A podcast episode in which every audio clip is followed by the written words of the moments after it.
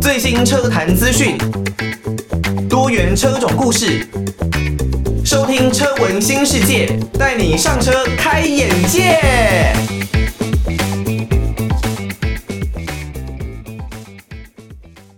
听到的是来自于方炯斌版本的《猜心》哦，不管呢是我们在学生时期，还是呢长大出社会之后，可能跟你的同事啦，又或者是说跟你的家人、跟你的朋友。有的时候，我觉得长大之后，好像这个要把话说的直接，好像要把自己心里的想法呢，确实的表达出来，这件事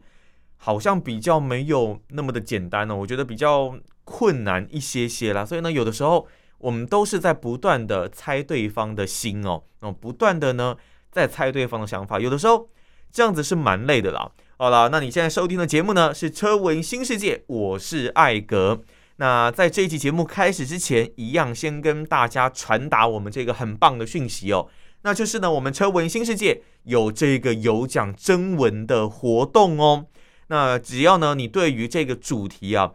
乌俄战争之下，对于全球车市未来的一个影响，有什么样的想法，都欢迎可以写下来寄信到台北北门邮政一千七百号信箱，台北北门邮政一千七百号信箱。或者呢，是可以 email 到 l i l i 三二九 at m s 四五点 h i n e t 点 n e t l i l i 三二九 at m s 四五点 h i n e t 点 n e t，把大家的想法都告诉我们哦，那就有机会可以来获得我们的精美好礼哦，包括了十五点六寸的后背包，那十四寸的后背包，另外呢还有三 C 的收纳包啦，万用插座啦。保温瓶啦，都是我们有准备的一个精心的内容哦，都欢迎大家可以呢多多的把你们的想法给抒发啊，写出来，那寄到我们这一边呢，让我们来感受一下大家呢有什么样不一样的想法。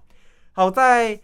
之前的节目呢，我跟大家分享哦，我的重型机车生涯哦，我自己呢是接手了我朋友的这一辆杜卡迪 Monster 九三七的这一辆车啊。那当然有很多人跟我说，哎，好可惜哦，没有办法这个骑 Kawasaki Z900 RS 哦。那我相信以后呢，绝对是还有机会的。看我能不能跟我几个朋友再凹一下，再借来骑一下，会不会呢？又借来骑之后，结果哎，又不小心喝成交了，不小心变成车主哦。应该是不太容易有这样的一个状况啦，因为毕竟这这这几辆车，我觉得都不是很便宜啊。那 Monster 九三七呢，我之前跟大家分享了一下它的优点，然后也有它的一些缺点的部分。不过呢，在昨天晚上哦，我在骑这一辆车，应该说是傍晚了。那时候刚好要去找我的朋友。那我在骑的时候呢，有发现了一个问题，让我在路上差一点点就要掉卡了，真的是差这么一点哦，真的有一点。惊魂记啊！这一辆车呢，已经够烫够热了，已经会让你微微的出汗了。那一次事情呢，更是让我直接大爆汗呐、啊！好，欢迎再回到车闻新世界，我是艾格。那到底呢是什么样子的事情？我在骑这一辆杜卡迪的 Monster 九三七的时候，会大量的爆汗呢？我记得在昨天呢，下班之后，这个下班时间呢，车流是特别的多。那我呢，先骑着我的挡车 KTR 的一五零哦，回到家里，然后换了这一辆 Monster 的九三七，要准备去找我的朋友处理一些状况哦。那骑着骑着呢，当然在快速道路上面是没有什么太大问题哦。我们是经由快速道路，从板桥要准备到木栅，整个路程呢蛮简单的，并不是太复杂的一个路线。但是呢，其实我在骑之前呢，我发现到。呃，我的油量大概剩下三格，三格我觉得应该还蛮够的吧，但可能我我的重车经验并不是这么的足够，我觉得应该还算够吧。说实在，好，整段路程呢，大概应该就差不多十几二十公里左右的一个路程，来回大概就是四十公里左右。好，我在去程的路上呢，快速道路骑着骑着，当然因为塞车，有的时候会稍微走走停停，不过基本上都还是有持续的在前进。那骑了一段时间，大概骑了七公里左右吧，我的油灯就亮了。他跟我说：“哎，我只剩下七十八公里可以走。”我想说：“哎，还蛮不错的，剩下七十八公里就亮油灯提醒我要加油。真的骑重车，虽然在台湾不能上高速公路，不过呢，你要一路骑得很远也是可以。好像真的是比汽车来的省油啊，因为当然啊，这一定的啊，因为你没有冷气嘛，那你车子也比较轻，重量差这么多，那当然是一定会比较省油的。好，剩下七十八公里。那我就想说，没问题呀，我甚至来回应该都没有什么太大状况啊。七十八公里很久诶，很远呢。好，骑骑骑骑骑骑骑，竟然它的这个里程哦，预估里程快速的往下掉。我从快速道路上面亮灯，然后到下快速道路停等红绿灯，大概也就没几公里了，它现在就开始变成五十几公里，诶，六十几公里，五十几公里。这样子直线的往下掉，哇靠！我真的是差差一点有点闪尿啊。然后因为下快速道路的了嘛，进到市区的这些路啦，那你就开始停等红绿灯嘛，下班时间的塞车嘛，各式各样的状况都开始有了嘛。里程数直线往下狂掉，有的时候哦，我一个红绿灯都还没过哦，我只是因为塞车，然后起步呃接离合起步一档。啊，走走走走一小段，然后呢再停下来，哇，就给我掉了五到十公里。不过我知道，这应该就是说，如果你一直持续是这样子走走停停，一档走没几公里，走没几公里，这样就停下来，一直接合停下来，接合停下来，那你的里程确实会少得非常快。以这样子的速度，如果你真的全程都是这样，那你的里程就是真的只能走这样子，大概就只能走大概三四十公里左右。好。那当下呢，我也没有，我我我稍微有点紧张了。那我也知道说，我在去我朋友那边之前，因为我比较早出发，所以呢，我觉得我时间一定来得及。我要先去加油，我真的开始有点紧张喽。那那时候就开始在想加油站在什么地方。不过，在我大概距离加油站还有大概三四公里的时候，哇，里程数就已经掉到了大概二十几公里了吧？哦，这掉的速度真的是很快很快啊！我赶快到路边先熄火。然后确实的找一下加油站的位置到底在什么地方，然后我到底还要在多久，我还要多远才有办法到加油站的位置？后来呢，真的是真的是一个惊魂记哦，因为在路边停，在发动，诶，啊，怎么突然预估里程剩下大概十七八公里啊？哇，这也差太多了吧？然后呢？因为因为我因为我木栅嘛，然后我大概是到比较有点偏新店那一边的加油站，因为我比较想要加那个呃原厂不是不是原厂的，应该说是直营啦，直营的中油它加油站的油，所以呢去哦，然后在这个过程当中经过很多的一些大马路啦，红绿灯特别久的啦，哇，这车在怠速的时候，它里程数也持续的在往下掉，最后最后终于准备要抵达加油站的前一个路口。我的预估里程呢，只剩下十二十三公里啊。虽然你会觉得说它还有十二十三公里，绝对够你撑得到加油站哦。但是你不要忘记，我可是从七十八公里一路掉到这个十二十三公里，它的预估里程、预估里程掉的速度真的是有够快。但是我后来想一想，也真的是觉得自己是不是有点误会了，因为那个时候所显示的七十八公里。是你在当下的速度，可能在快速道路上面大概是七十公里、八十公里的时速，这样子的一个速度在走的时候，你就确实还能够再走大概七十八公里左右这样子的一个里程。那你如果是到下了高速公，是到下了快速道路，进入到市区之后，这样子走走停停怠速的一个状况，那你就真的只能走这样子的一个里程啊。那还有，因为它的油量。又是不断的在往下掉的，所以它的数字当然就是随着你的油量，然后随着你的速度是不断的在修正跟调整的。其实它它是很人性化的，它是不断的在调整的。只是你看到的时候，你真的是会觉得很有焦虑哦。那在当下我加油的时候，我又大概只加了一百多块的一个油钱而已吧，所以。大概也就大概满大概四格左右，不过绝对是够我骑到我朋友那一边，够我骑回家了啦。在这段时间的过程当中呢，虽然我感受到里程的一个焦虑哦，那我更难想象，如果未来我们都是骑电动车、开电动车的时候，那看到那样子的里程开始迅速的往下掉，它又是吃电的，你又不容易找到充电站，哇，那我觉得那个里程焦虑应该就是会更可怕哦。不过我还真的会觉得说，哇，重车真的是比较省油啦。那你一两百块，你就可以大概骑一段的路程，也是可以达到你要到什么地方都可以去这样子的一个目的。就算是你要去其他县市，你也还是可以走一些快速道路啊等等的。所以我觉得骑重车当然有它的一些缺点，但是呢，也是有蛮多的一些好处哦。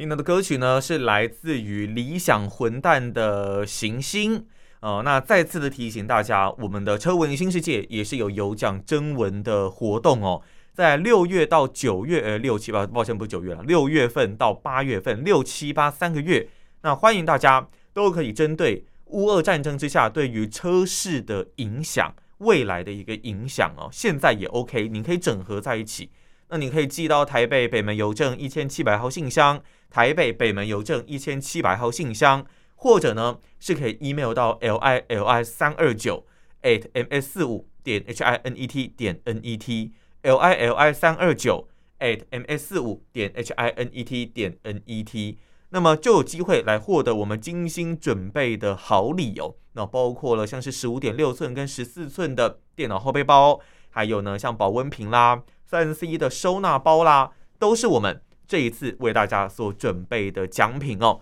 欢迎各位都可以踊跃的来表达自己的一个想法。好。我前一段节目讲到说，呃，我差一点真的在路上，这一辆 Monster 九三七要直接掉在路上，因为油真的是油量降到一个，我觉得是到我很焦虑的一个境界哦。那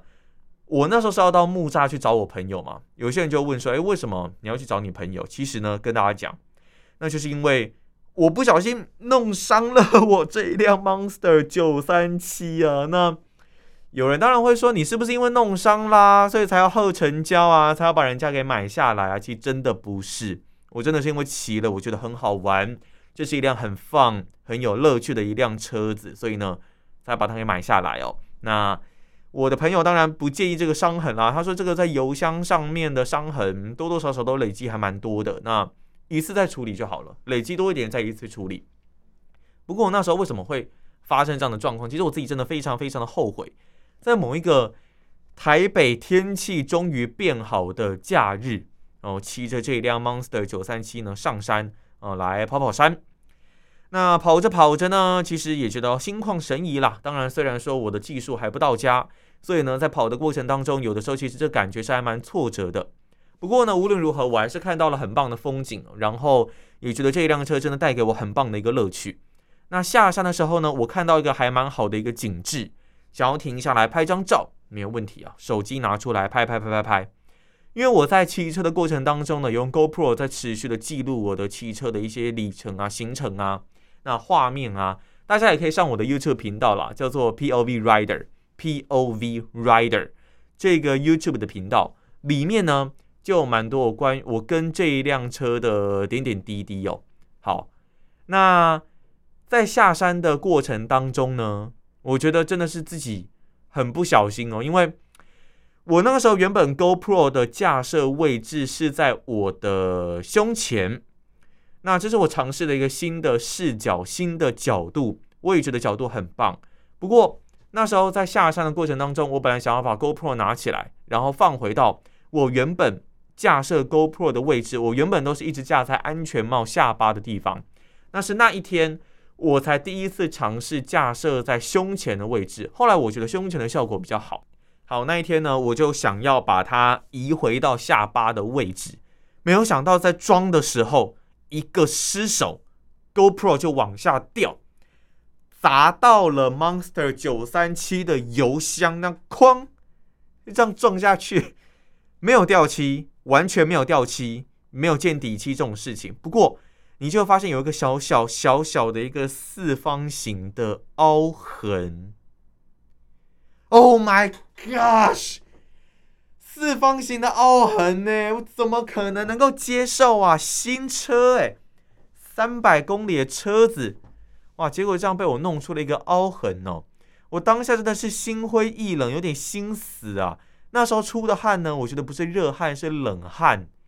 因为我真的觉得说，哇，这个如果要处理。是不是整个油箱都要重新处理啊？这这好麻烦哦，然后可能又要所费不貲。那后来我那一天去木栅是想要找我朋友，因为他在开汽车美容，在木栅的库克利汽车美容，他们说 OK，所以我就去给他看。结果后来我那一位力杰哥呢，他看了之后他就说：“哎，抱歉，他以为是一些细纹，因为照片可能或影片没有看得很清楚，但是他不知道是这个四方形的凹痕呐、这四方形的凹痕不是简单的抛光或什么东西就可以处理的，它有一点像是油箱上面。”也许在某一些层面是已经有点凹进去的，那也许要用钣金或什么样的技术来去做，所以当下它是没有办法处理的，这可能要去专业的钣金凹痕处理的一些店家来去做处理。那我当下我又更心死了，我想说哇，这连他都没有办法处理啊，那这到底还有什么办法能够来处理呢？所以我那时候会要去找他的原因就是这一个。那这个四方形的凹痕呢，直到现在都还是持续的留在车上。不过，我现在个人也是打算啦，希望说，因为毕竟可能因为刚开始的新车嘛，所以呢，你当然会很珍惜。不过，我相信时间久了，也许就不是那么的在意。说实在，那个四方形的凹痕哦，你是必须要透过反光才看得到，但当然看了就是很不爽嘛。而且我自己又知道在什么地方，我就常去看它，所以我觉得在当下真的是心里很难受。不过，我现在就已经稍微有一点释怀了，觉得说我应该累积多点伤痕，再一次去做凹痕啊，或者是一些烤漆的重新处理。那放宽心，不要那么在意，不要一直被车子给控制，好好的过好自己的生活，你就享受它为你所带来的乐趣，好好的拍你的片，不要呢再去受到这一些小状况的一个影响。我觉得应该是没有什么太大的一个状况啦，可能就是等时间久一点，真的油箱上面大家都说。你会很容易累积伤痕的，等到你的伤痕真的累积的多一点了的时候，哦，再来去做重新的处理，一次性的处理，这样子应该会来的比较好一点哦。来自于陈世安，再痛也没关系的这一首歌啊，讲到痛，跟大家分享一个我最近发生的一个小故事哦。那我真的也是奉劝大家，出门在外一定要特别的小心，注意安全。呃，我自己呢很喜欢骑，我喜欢开车，喜欢骑摩托车，也喜欢骑自行车、脚踏车。尤其呢，像是越野的自行车，我最近也是玩的比较凶。你觉得说哇，这个很好玩呐、在不同的山林间穿梭哦，靠着自己的越野自行车呢，可以跨越很多的不同的地形，去到很多不一样的地方。好，那一天呢，我到新北板桥华江横移门旁边的河滨自行车道。它里面呢有一些人工湿地，那这些人工湿地呢，里面算是生态还蛮丰富的一个地方。不过，它也开放很多民众可能可以在那边钓鱼啊、散步啊、骑越野自行车。那我去的那一天刚好是大概可能梅雨季一阵子的雨季过后，这个地上的草呢稍微有一点长出来，因为可能大家也比较少走，那也比较少人去那一边骑车。我那一天呢，就应该算是那一阵子比较少进去骑车的骑士之一。我进去了某一条的人工湿地的林道，骑着骑着呢，原本很开心哦，但是没有想到远方有一群的野狗。我那时候没有看到，因为它刚好在一个草丛的后面。那我一经过就已经超越他们了。我看到他们的时候，我就已经超越他们了。他们一看到我就马上追上来，一边狂吠，嗡嗡嗡嗡嗡。这样子一直追，一直追，一直追，哇！我当下真的是人生第一次有这样的体验哦。以前骑公路车是没有过这样子的感觉的。当下我真的是觉得，哇！我我会不会今天命丧此地啊？觉得有点害怕，因为脑海中开始浮现很多新闻画面里面的那一种，可能某孩童啊，可能被野狗叼走啊什么的，类似这样子的一个新闻。某自行车骑士遭野狗群攻击。大概是有四只吧，然后还在被野狗群攻击啊、重伤啊什么之类的。当下我想到的就是这个，所以呢，我为了避免，我真的是使劲吃奶的力气，狂踩我的自行车。我是有上卡鞋的啦，那时候骑越野自行车也是有上卡鞋。那我就狂踩、狂拉转，拼命的冲。当然，因为野狗它们的战斗力、它们的极限爆发力、速度很快，所以他们还是有追到我。不过他们就是在我车子旁边一直吠，然后想要咬我的脚，所以我的脚有两道的伤痕，有被他们的牙齿刮到。那当下我真的是很害怕，很害怕，现在想一想是心有余悸哦。他们在我旁边就一直吠，要一直要咬我的脚，还好我的脚一直狂转狂踩，也没有倒车，就一直冲，一直冲，一直冲。那我发现狗应该是这样，可能你进入了他们的领地，他们的攻击性就会变得很强，会希望把你驱离。所以当然他们也是在保护自己了。所以我骑了一段距离之后，他们就没有再追上来了。我真的是第一次觉得说，我是不是人生这是我骑自行车骑得最快的时候，疯狂的踩，疯狂的冲，就是想要逃避他们的追捕啊。那当下我也没有想太多，就是一直冲就对了。所以骑完之后真的是非常非常的喘。那我后来真的也想了一下，觉得说他们就是在保护自己的领域了。不过我还是希望可以征求大家的一个建议哦，就是说。不知道大家有没有什么方法是可以驱逐野狗啊？很多人说你把脚踏车举起来，那又或者说你大喊，我当下已经喊到声嘶力竭了，我真的是一直喊啊啊啊，边骑边这样啊啊啊，走开啊啊，这哦，是是很害怕的，然后已经是喊成这个样子了，那我又不可能当下的环境，他就已经要咬我了，我不可能停下来把车子举起来嘛，所以。我也真的不知道当下用什么方法，因为我又上卡鞋，我又不可能用脚去踢它，到时候踢它还被咬。我那时候真的是很无助，所以呢，也希望大家可以给我一些建议了，看有没有什么方法可以去驱逐这些野狗哦。那我觉得说还是奉劝大家注意安全啦，尤其如果你是去山林啊，人烟比较稀少啊，这些地方没有太多人可以有吓阻的作用，没有人可以保护你，或者是说你出去玩的时候一定要结伴同行。那面对这些危险的时候，才比较有人可以呃彼此有一个照应哦。听到的歌曲呢，是来自于 Be First by Goodbye 的这一首歌，相当的动感。好，在这边呢，还是再跟大家说一下，如果呢你有想要参加我们的有奖征文的活动，都欢迎可以好好的写下来哦。那主题呢，就是在乌俄战争之后，那整个车市未来呢会有什么样的影响？欢迎大家可以跟我们分享你们的想法，把这个主题的想法呢写下来，然后呢寄到台北北门邮政一千七百号信箱，或者呢是可以 email 到 l i l i 三二九 at m s 四五点 h i n e t 点 n e t，把你们的想法告诉我们，我们有很多精美的礼品在等着大家哦。那以上呢就是我们这期节目，我是艾格，我们下一期节目再见喽，拜拜。